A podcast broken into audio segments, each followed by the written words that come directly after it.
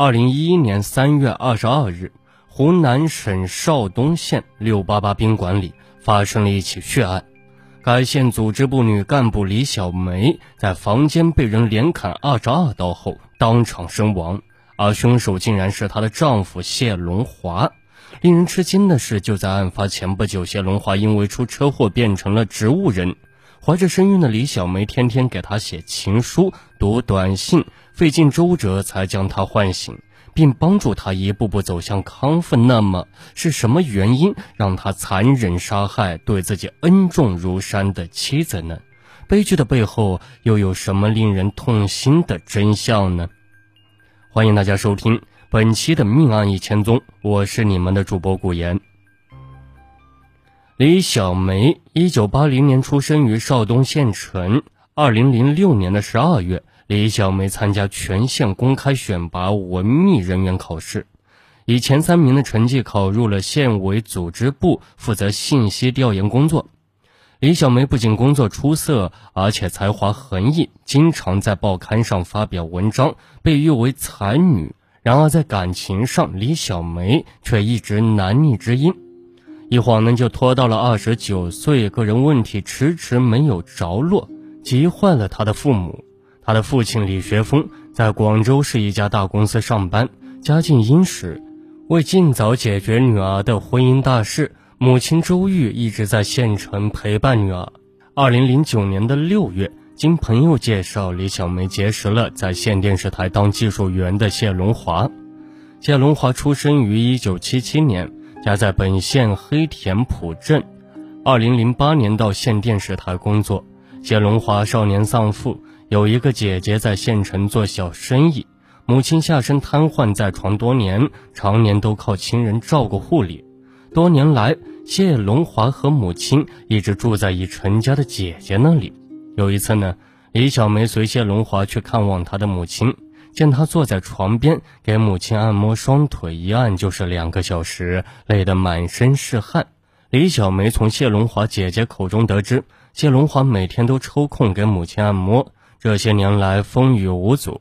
回到家呢，李小梅对母亲周玉说：“谢龙华能数年如一日的照顾他母亲，说明他是一个有孝心、有责任感的男人。嫁给这样一个男人，肯定没错的。”尽管周玉夫妇都认为谢龙华家境不好、学历低，配不上女儿，可见女儿爱的执着，只能默许两人的恋情。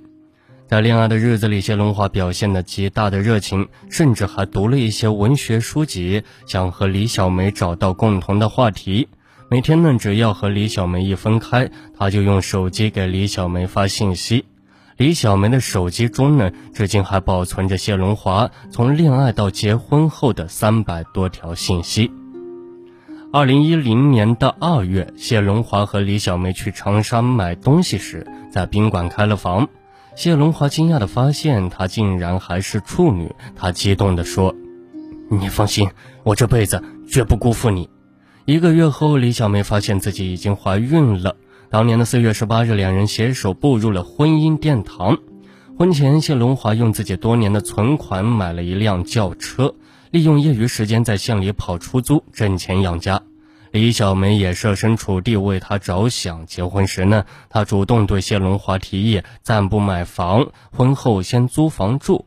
于是，谢龙华就在县城租了一套房子，并将母亲从姐姐家接了过来照顾。由于母亲二十四小时不能离人，她又雇了个保姆为丈夫减轻负担。李小梅也学着每天给婆婆按摩。有一次，她刚刚给老人按了几分钟，突然想呕吐，冲进了卫生间。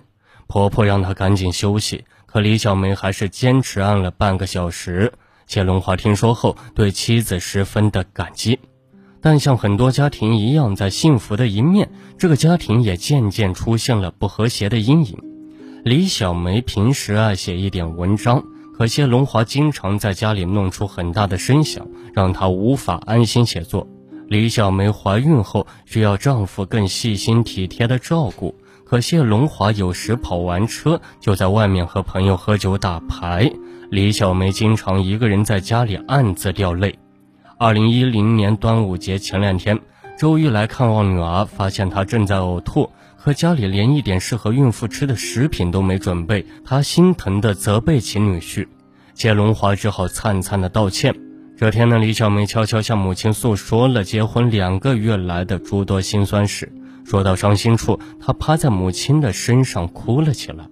周玉心疼不已，他就提议说：“你现在是特殊时期，不能受气，你可以搬回妈那里住，妈来照顾你。”李小梅的母亲在县里有一套房子，李小梅结婚前一直住在那里。谢龙华听了李小梅要搬回娘家的建议后，认为自己结婚后也身心疲惫，而且由岳母照顾妻子也能够减轻双方的负担，于是点头同意了。于是呢，这对刚结婚两个多月的夫妻开始分居了。就在两人结婚陷入冰冻期时，一场意外事件让两人的感情出现了转机。二零一零年九月底。谢龙华酒后驾车去衡阳接一个客人，途经该县金兰镇时，为避开对面开来的一辆大货车，他猛打方向盘，结果他的车翻下了三米多高的路基，车窗全部撞碎了。谢龙华满脸是血，被卡在驾驶座上，当场昏迷了过去。当他被送到衡阳市人民医院时，已经不省人事。经过检查，谢龙华颅脑严重出血，肋骨被撞断了三根，内脏也多处出血，成为了植物人的状态。经当地交警鉴定，事故责任完全在谢龙华，一切费用要自己负责。李小梅听说丈夫出了车祸，心急如焚，她不顾母亲的劝阻，挺着大肚子赶到衡阳市人民医院，当天就交了四万元钱。这笔钱有些是他们结婚时收的礼金，有些是他自己存的。在医院里，当看到病床上满身缠着白纱布、不省人事的谢龙华，李小梅眼前一黑，差点就晕了过去。医生告诉她，谢龙华虽然脱离了生命危险，可现在人重度昏迷，什么时候能苏醒过来，无法预料。李小梅听罢，当众掩面痛哭。她给母亲打电话说。只要有万分之一的机会，我也要救他。和这场灾难相比，往日那些鸡毛蒜皮的事又算得了什么呢？经过咨询医生和查资料，李小梅想出了一些唤醒丈夫的办法。她趴在病床边，给丈夫写信，写他们恋爱时那些快乐的事。写好后，一字一句地念给他听。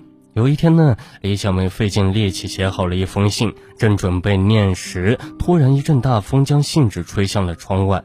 李小梅着急的大叫起来，双手不由自主的向窗户伸去。这一刻，她忘了自己是个孕妇，眼看着她的上半身已经扑出了窗外，整个人都失去了重心，脚都不着地了。正在这危险时刻，一个路过病房的病人家属被她叫声惊醒后，赶紧一个箭步冲了上去，拉住了她。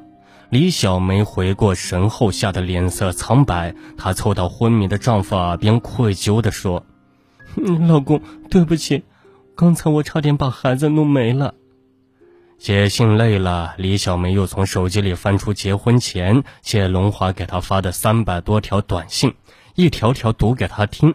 医生和其他病人都被她对丈夫的感情所感动，谁都没想到这对夫妻在不久前还在分居呢。那么是什么原因使谢龙华走上了杀人之路呢？欢迎大家继续收听《命案一千宗》，警钟长鸣。我们下期节目再见。